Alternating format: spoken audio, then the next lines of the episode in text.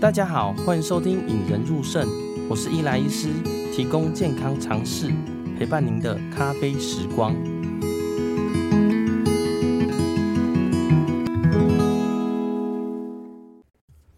本期节目由棉豆腐赞助播出。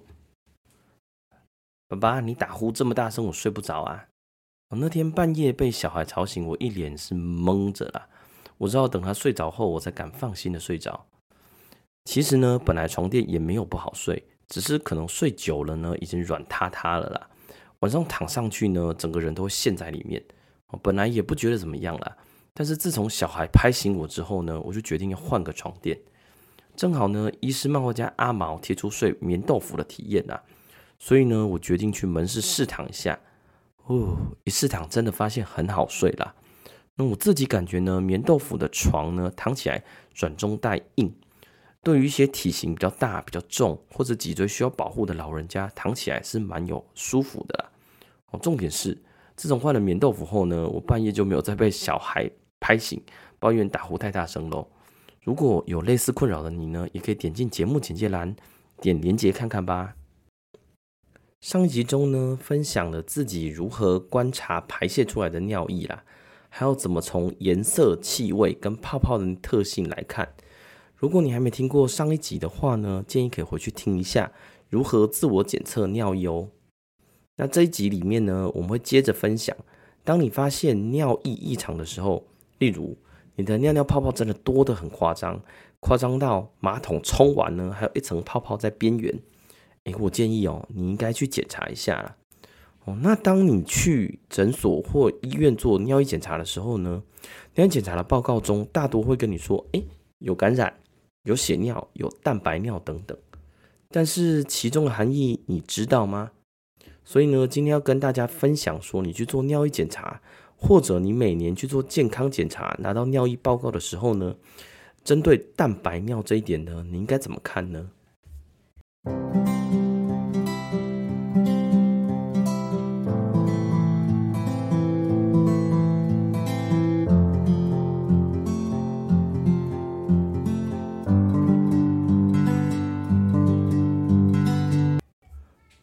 那天早上呢，有一个四十几岁的一个王先生跑来看诊呐。那穿着笔挺的衬衫，打着领带啦，我看起来像是一个高阶的白领人士。那他蛮紧张的说：“哎，我这次健康检查尿液红字。”说着说着，他就从公事包拿出一份报告。那那份报告的日期呢，是看诊前两天啦。好，不过做大概接近两个月前了。他很紧张的跟我说：“哎，医师，你看，这是我的报告。”我以前尿液检查都是正常的，哦，说着说着就把他以前呃往年一两年的尿液检查都拿出来，但是呢，今年的尿液检查忽然出现红字了，那他指着尿液检查中的蛋白尿，哦，上面写个二加，然后后面写个正常的数字是 negative，就是负啦，然后继续说说，哎，我老爸在几年前有洗肾了。听他说，其实呢，他在几年前也被告知有蛋白尿，可是他都没有理他。好，直到前几年呢，脚水肿才知道肾脏坏掉了啦。他很担心自己肾脏也不好。我拿起他的报告看了一下，他的肾丝球过滤率呢，其实在这一两年都维持在八十五到一百一之间呐。哦，确实之前两次都是正常的。哦，那这次呢，才出现蛋白尿两价。他问我了一句：“哎，医师。”我这次蛋白尿好像很多诶，我会不会洗肾啊？这应该是肾脏科医师最常被问到的问题啊。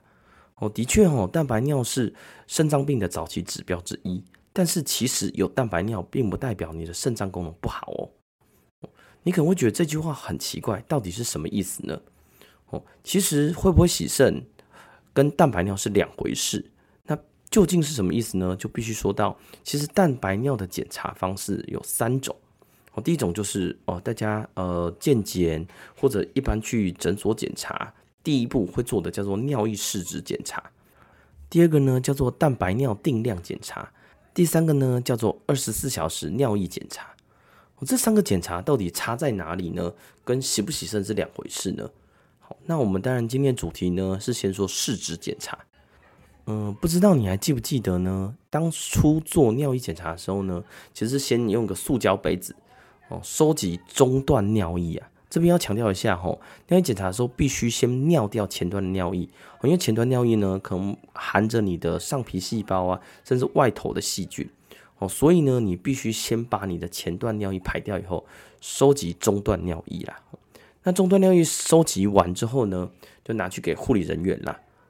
那但大家知道，就是收集完，他会把一个就是放在量杯里面，拿一根试纸放到尿液里头，一段时间内拿起来。那根试纸呢，上面其实有五颜六色啦，哦，里头呢就有很多大学问哦，可以检查，同时检查很多东西哦，例如蛋白尿啊、沉淀物啊、胆红素啊、潜血反应或者尿液 pH 值，甚至尿糖跟一些结晶都看得到。那当然就包含经验主题啦，蛋白尿。那尿液试纸中的蛋白尿呢，其实是用肉眼看这个颜色变化是落在哪一区，决定呢是负或一加。二加三加，哦，就像我们小时候用的石蕊试纸啦，我丢进去，哎，发现它的呃偏这个颜色是偏碱性还是偏酸性啦？哎，你听到这里会不会觉得眉头一皱，想说这样不就很不准了吗？哦，对，没错了哈。尿液试纸检查呢，其实受到很多因素影响啦，会让判读很不一样。哦，例如说，哎，灯光昏暗，哦，你在一个很灯光明亮、白灯跟黄灯下来判读，可能会不一样。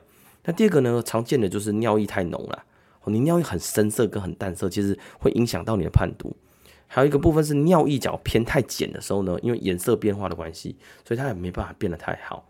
那还有一些就是它的尿液中，就是例如说像女生月经来或者本身有些黏液滴下去，哎，它的判读颜色也会有变化啦。那还有一个很常见的呢，就是你的尿液放太久了，哦，例如说你拿量杯回去，哦，但是你可能隔天才拿过来，哦。搞不好里面细菌量已经很多很多了，有影响判读啦。另外呢，会影响判读的，也有可能出现一些叫伪阳性的蛋白尿啦，就是病人可能没有蛋白尿，但是你验起来有蛋白尿。哦，这个最常见的，其实大家常常碰到了。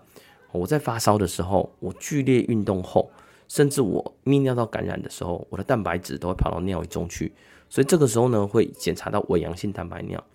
所以呢，假如说你健检发生蛋白尿，你先可以回过去看看，当时你有没有在发烧的情况下剧烈运动，甚至尿尿感染的时候去做呢？假如你有做的话，会建议你要再尝试做一次的。但是呢，尿液检查虽然说有很多很不准的，好，但是呢，它依然还是有看参考的部分啦。好，例如呢，你偏黄色的可能就是一个阴性，就是一个负。你越偏绿色的呢，可能是一个二价、三价，甚至到深绿就是可能到三价以上。但是有个研究呢，发现呢，假如是一个负或是正负，就是它颜色偏黄色的，大概有九十七 percent 呢是没有蛋白尿。但是如果呢是一价以上呢，有一半以上的机会有明显蛋白尿了。嗯，讲到这里呢，大家可能想说，王先生，哎，拿着一个健检报告，上面写二价。的一个蛋白尿，我会对他做什么呢？哦，那我对他的建议是，假如你的尿液试纸是阴性的，那建议观察啊。那假如你是一个正负，在阴性跟阳性之中的差距刚好在边缘，那我会建议我们再做一次尿液试纸检查。哦，但是呢，假如是一价以上呢，我会建议你做定量蛋白尿检查。于是跟王先生说：“哎，来吧，我们来验一个。”定量的蛋白尿检查吧。